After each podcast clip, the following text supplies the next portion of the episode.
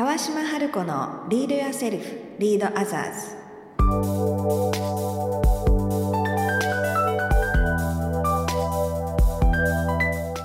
この番組は新時代を生きるリーダーのためにリーダーシップの高め方トップリーダーから学ぶマインドセットやスキルリーダーシップに関する世界の最新情報をお届けする番組です。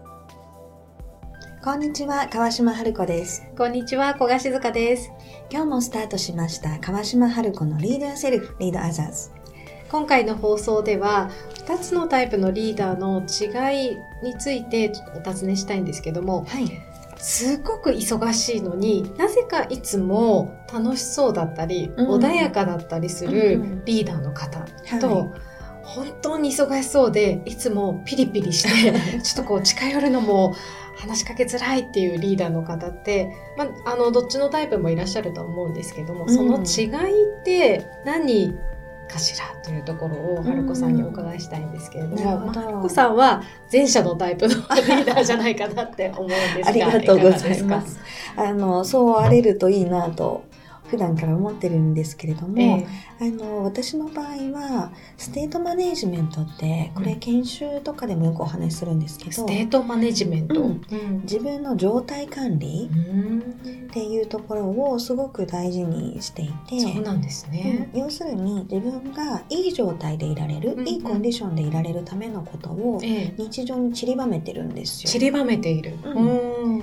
で、あのー何回目かの放送でもお話ししたような気がするんですけれども、ええリーダーの状態って、うんチームやメンバーに伝播するうん影響がやっぱりあるんですよね。はい。なので冒頭で静香さんが今話してくれたような、うん忙しそうでいつもピリピリしてる人って、みんな言わなくても感じてる。感じますよピリピね。リしてて話しかけにくいなとか、うん今日のご機嫌どうかなとかみんななんか仕事の以前にそこを気にするじゃないですか。はい。特にこう女性はと言ってこうくくってしまうと申し訳ないかもしれないですけど、うん分かりやすい人が多いのかなって思ったりしますね。あピリピリ系ですか？はい。でなので結局やっぱりリーダーのコンディションとかリーダーの在り方とか状態ってみんな感じてるしみんなに影響を与えてるわけですよね。そうですね多大な影響を与えますよね。うんなのでできる限りやっぱりリーダーにはあのいいエネルギーの状態でいてほしいうんわけですよ。はい。どうせだったら。うん。だって何にもしなくてもみんなに影響を与えてるんだから。うん。でなのでそうするとんじゃあどうしたらいいかっていうと自分で自分のことをいいコンディションにするっていうのが大事なわけですよね。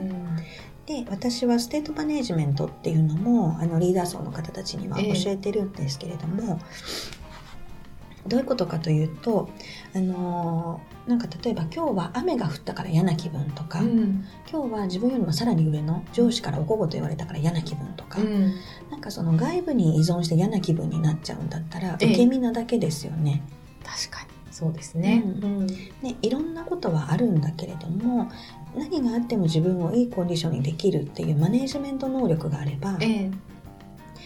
私たちって生活上もビジネス上も想定外のことももちろん起こるし、うんいろんな人と関わってるってことは自分が思う通りに人が動いてくれることばかりでもないそうとは限らないですね。うん。でそれにいちいち憤慨したり、うんいちいちこうピリピリしていたらずっとこう自分以外の人とか出来事のせいで自分は嫌な気分になるっていう、うん、外のこううん要因でってことですね。そうそうんなっちゃう。だけれども自分の状態を良くすることができるリーダーだったらええ。突発の案件があった突発のトラブルが起こった。でなんか駅ですごい不機嫌な人にぶつかられた、はい。とかっていう、ね。いや本当ちょっとした事故ですよね、うん。みたいなことがあったとして人間だからあの一時は気持ちが揺らぐ揺れることはあるかもしれないけれども、でも気を取り直していい状態で、あの職場に行くとか、いい状態でお客様と会うとかうんっていうこともできるわけですよ。はい。でそのどっちを選びたいっていう話でもあるどっちを選びたい？あなたはどうしたいの？ね。ってことですね。うんで私はその後者を選びたいなと思っていて、っていうのはもう一回さっきの話に戻ると、うん。結局その駅ですごい不機嫌な人にぶつかられたら、はい。嫌な気持ちになるのはみんなそうで、うん。逆にとってもにこやかな素敵な人がいたら、うん。なんかすがすがしい気持ちになるかもしれない。はい。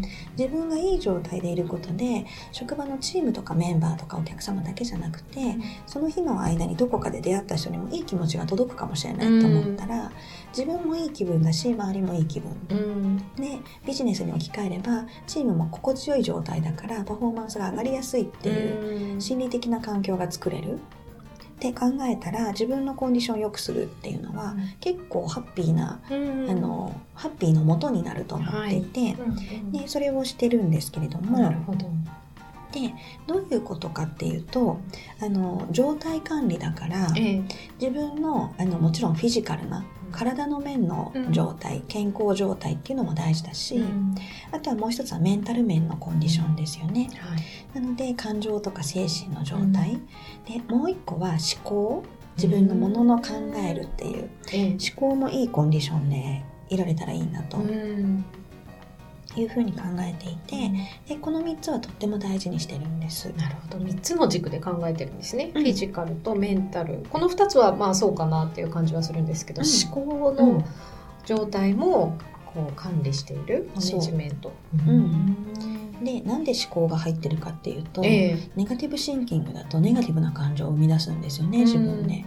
でネガティブな感情になるとあのそれってまた人に伝わってきますよね。そうなんですよね。伝わりますよね。うん。なのであのリーダーってやっぱり人に影響を与えてなんぼだし、うん。未来を作っていくのが仕事なのでネガティブな思考でいて人にいい影響を届けるってちょっと方程式上成り立たないし確かネガティブな思考で素敵な未来を作るっていうのも方程式が成り立たないに。うんのでネガティブな思考でいるのは自由だけれどもリーダーとしてはそれは適切ではない。うんうん、ので、まあ、私は未来志向で可能性を見て素敵な未来を作っていくためにどうしたらいいかっていうことを考えている方が自分の勝負にも合ってるっていうのもあるしやっぱりリーダーの立場であれば自分の思考の癖もねマネージメントしていける力をつけてほしいなと思うんですよ。はい。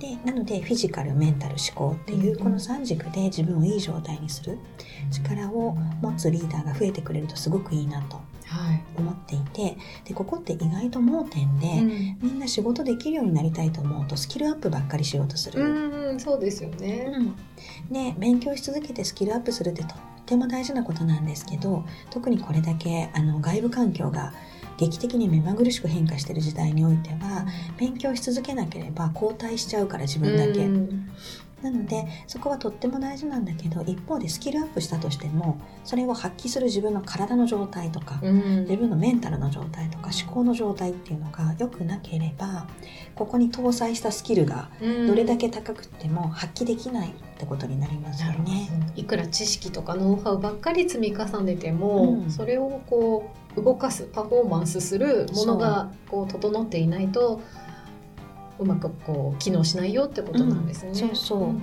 なのでスキルアップを頑張るんだったらこれ右足左足みたいなもので、うん。知識を搭載してスキルアップします。が右足だとしたら、うん。もう片一方はコンディショニングしますっていう。うん。なるほど。それで結構こう健康管理を大事にされているリーダー、まあ、経営者の方だったりとか、そうですね、こうマインドフルネスじゃないですけど、うん。自分のメンタルもこう整えてる方とか、うん。すごく多いんですね。うん。でやっぱり自分の状態が悪いと意思決定もずれますからね。経営者とかリーダーの、まあ、経営者とかリーダーがすべき仕事の重要なものの一つは意思決定じゃないですか、はいその時に自分の体の状態が悪かったり、うん。メンタルのコンディションが悪かったり思考がとても悲観的になってたら、うん。正しい意思決定でしづらいですよね。うん。そうですね、うん。その都度その都度のこうブレが出てきちゃいそうですもんね。そうそうなのであのこのコンディショニングをするステートマネジメントの重要性っていうのはリーダーもサイボーグじゃないから 人間だからなのであのだからこそ大事っていう、うん。自分のケアをしていって、でも限りなくあの正しい意思決定をするより良い意思決定をするとかより良い影響を周囲に与えるために人間だからアップダウンあるし風邪をひいたり病気になることもあれば、揺らぎもありますよね。うん。感情的にもとてもこう打ちのめされるような気持ちになったりとかいろんなことがあるんだけれども、うん。だからこそ生身の人間だからこそこのコンディショニングが大事っていう考え方ですね。ですね。うん具体的にはそのコンディショニングっていうのは、うん例えば春子さんが何かこう日々気をつけられてることとかってありますか？私もいっぱいありますし、うんあの私のお付き合いがある経営者さんたちもいっぱいあるし、うん研修でもこれ自分のステートマネジメント書き出してもらったり考えてもらったりするんですけど、まあいろいろ出てくるんですが、うん例えば私の場合はフィジカルっていうところで言うとあの週に1回は必ずアスリートが通ってるところで体のメンテナンスしに行ってるんですね。でトレーニングするって感えっとね、じですか？私の場合はねアスリートのトレーナーの方たちええのあのところで体のメンテナンスをしてもらってるので、トレーニングというよりかは、えっと研修の登壇とかでずっとヒールで一日中立っていて、うんはい。であの頭脳労働と感情労働とうん一日中喋ってるうんっていうので酷使しまくってるわけですよはいね。で行くとこの顎の付け根のええ。関節とかがものすごく腫れてたりとかするんですよ。ね、そういうものをほぐしてもらったりとか。っていうその、うん。なんていうんですかね。トレーニングじゃなくってメンテナンス。ケアしてもらあそうそうそう。ケアしてもらうっていうのを、うん。プロのところに週1そうなんですね。アスリート並みにこう登壇の時は 体を酷使しているかもしれないということですね。そうそうそう。言っていてであの自宅でもストレッチをしたりあのヨガをしたりうん。呼吸をね深くしたりっていう呼吸法をしたりっていうのをするんですけれども、忙しい中でもその時間はうん確保されてるんですね。毎やりますね。はい。そうしないとやっぱり体が固まっていってしまうので、っていうのはやっぱ毎日のセルフケアがあった上でプロのメンテナンスの力を借りるっていう風にしてるんですけれども、まあ、あとは食事とかも気をつけてますよね。うん。あの良質な油を取るようにしたりとか、タンパク質は魚とお肉と両方取るあとお豆とかね、うん。っていう風に取るっていう風にしたり、で必ず生野菜から順番に食べますし、うん。とかっていうあの自分の体に合った形で、ええ。食事の制限は私はしてないんですけれども、あの消化吸収しやすい順番に食べてみるとか、っうん。ていうところはやります。あとあのメンタル面っていうところで言うとあの自分の好きなものいっぱい日常に置いていてええ例えばどんなのですか？私はあの成果が好きなんですよ。お花が。お花、あー。生のお花ですね。子供の頃から母がお花のが好きだったので、ええ。家中にお花がある家だったんですけど、はい。あの実家ほどたくさんのお花は飾れないんだけど、あのお花がないと干からびた気持ちになるうんですね。でこれがプリザーブドフラワーとかドライフラワーだとダメで、うん成果が好きなんですよ。大好きなんですね。うんで成果ってその季節感も感じるし、はい。色も香りも感じるし、うんお手入れしてあげれば毎日お水変えてあげれば、うんそれに応えてくれるしってうんいうところで。すごく好きでなのでお花は絶やさないようにしてるんですけど、忙しくなってくるとお花屋さん行く時間もなかなか取れないとかなってくるとね。それでもスーパーには行くから、うんスーパーにこう数百円で売ってるお花あるじゃなあいですか。りますね。はい。300円とか500円とか。でなんかそういうお花でもその中から可愛いのを見繕って、ええ。自分で生けてっていう風に。でお花生けてると癒されるんですよね。かあとはお風呂入る時も、まあ、お花が好きだからの延長だと思うけどアロマが好きなので、うん。なのでお風呂も必ずアロマアロマバスでアロマを入れるし、うん。あのリビングとか寝室とかもそれぞれ違う香りでアロマを焚いたりとかっていう風にしたりしますね。それは毎日ルーティンでもうんう欠かさないものなんですか、うん、欠かさない。でそこもなんかやらなきゃって課すんじゃなくって、ええ。散りばめてあると家帰ってパッて玄関開けた瞬間にお花が見えるうん。とか、あの玄関に焚いたアロマのいい香りがふわっとするとかっていうう、ん。その感覚五感を通じて感じられる癒しというか、リフレッシュ感みたいなのがやっぱり私の助けになってるし純粋に好きなんですよね。なのでこう無理して頑張るっていうのはないんだけれども、日常にその自分の好きなものがあって、で見て幸せな気持ちになるし疲れた時もなんか気持ちが癒されるっていうものを散りばめるっていう風にしてますね。自分を喜ばすポイントを知っておいてあそれを置いておく。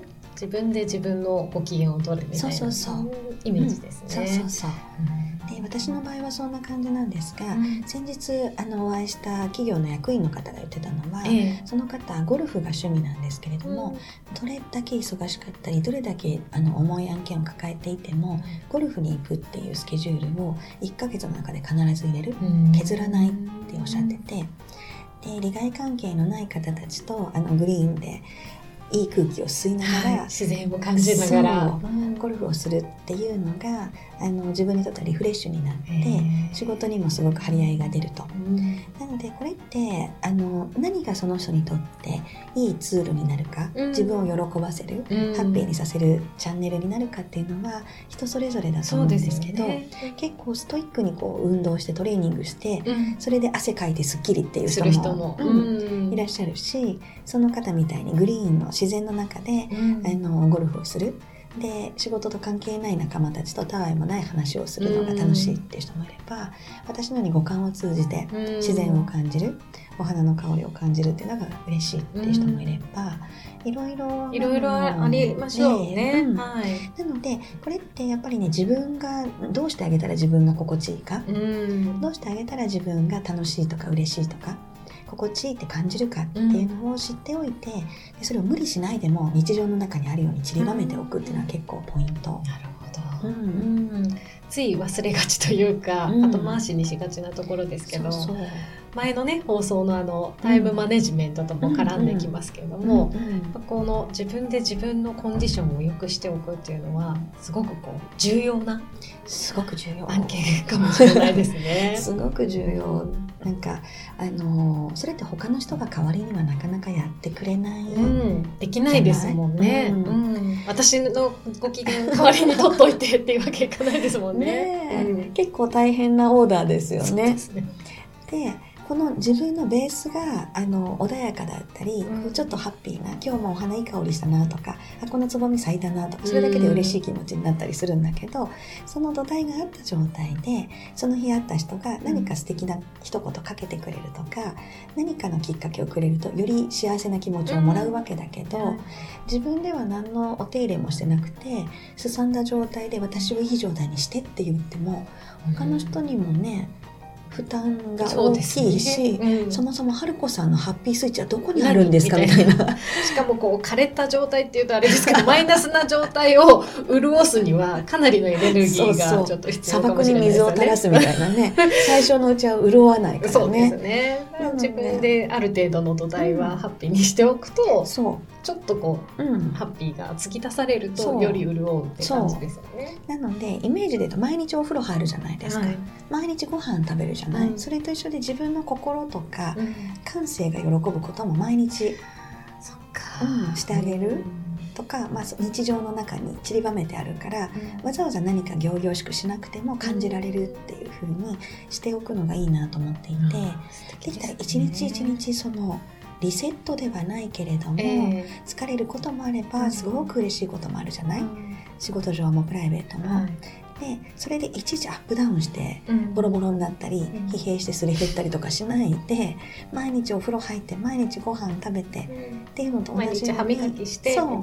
と同じように自分の心とか感性がうん。潤うようなもの、喜ぶようなことっていうのも入れていってあげるといいですよね。ね、うんそれが一番最初に言った2つのリーダーのタイプの,、まあ、あのいつもなんかあの忙しいのに楽しそうだねとか、いつも穏やかだねって言ってもらえるようなリーダー像になると思いますね。ね。あとはもう一個とどめは思考ですよね。ああ思考ですね。うん、だからその忙しいけど楽しそうな人って、うんと忙しくてピリピリしてる人って多分思考が違うから、うん私ばっかりこんなに忙しくてピリピリピリピリっていう人と、うん。忙しいってことは人のた役にたくさん立てているとか、うんこういうチャンスをたくさんもらえて嬉しいとか、仕事自体の中に楽しみを見出すとか、うん。そのプロセスで自分やチームのメンバーが成長してるっていうことに喜びを見出すとか、うん。そこのやっぱり意味付け同じ忙しいっていう状況に対してうん。どう解釈して意味付けをするかは人それぞれだから、うん。そうですうん。ね。忙しくてこき使われて最悪っていう意味付けをする人もいれば これでチャンスをもらってあんなことも知れたこんなことも知れたあんな人とも出会えたとか、うん。っていう風に楽しいな仕事ってって思う人もいるかもしれない。社会にも大きなこうねちょっと貢献ができているかもしれないっていう。そううんっていう風に捉える人もいるかもしれなくて、うんここは不満を持ってるのに無理やりポジティブシンキングでオブラートに包むとうんまたややこしいことになっちゃうんだけど、やっぱり純粋に人って思考の仕方に違いがあるので癖はありますよね。あるあるうんあるのでそれによってやっぱりどういう感情を自分が引き起こすか、うん意味付けが変われば生まれる気持ちも変わるから、確かに。